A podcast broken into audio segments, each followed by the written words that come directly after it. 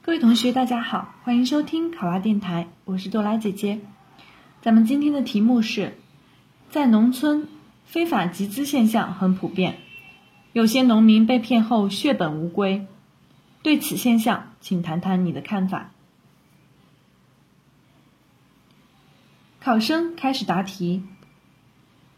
近年来，随着 P2P 网络借贷的野蛮生长，违法违规集资问题突出。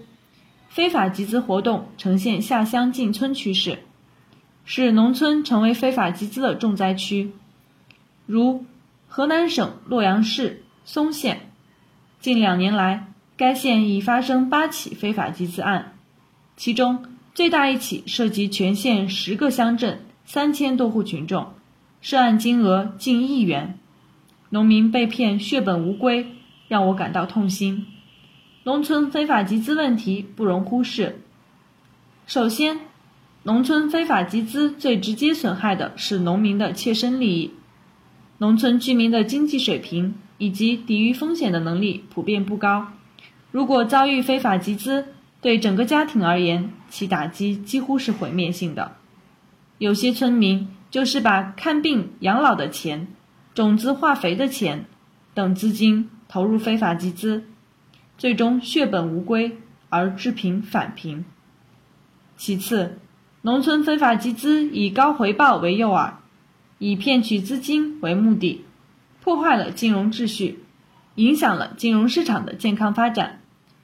再次，农村非法集资直接动摇农村社会的稳定基础，极易引发群体性事件，甚至危害社会稳定。农村非法集资现象的普遍性。我认为原因是多方面的。从主观上说，农民群众普遍缺乏风险防范意识，辨别能力低，容易受高额回报、利益的诱惑。部分农村群众还存在报复心理和盲从心理。由于农村熟人社会的特殊性，不法分子以高额提成诱饵，使熟人业务员发展熟人储户，利用村民盲目信任的心理弱点。引诱村民非法集资，例如，在嵩县最大一起的非法集资案中，业务员就多达五十余人，平均每个乡镇五人。从客观上说，农村投融资渠道单一，银行等正规金融机构在农村市场的投入不足，不少银行网点只覆盖至县级，很多农民想要办理投融资业务，却求助无门。政府部门对农村地区的监管存在缺失，政府在打击非法集资过程中，工作重心较多放在城市地区，对农民的监管执法存在缺位。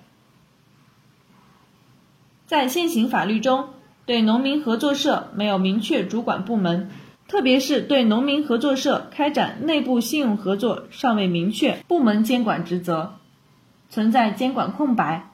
加大了基层监管难度，为一些人假借农民合作社名义搞非法集资提供了可乘之机。防止非法集资行为下乡进村，必须在有效宣传、健全体系、加强监管等方面下功夫。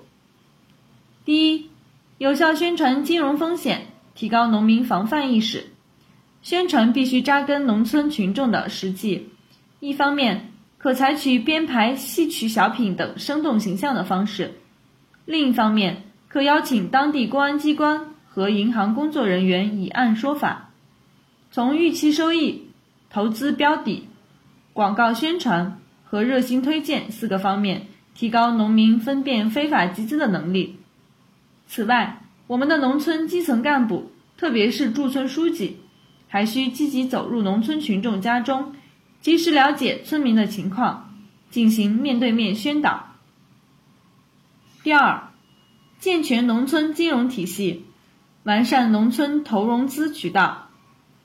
国有银行应主动将业务端口前置，为农民提供更便捷的普惠金融服务，鼓励和引导合法、合规的优质民间资本进入农村市场。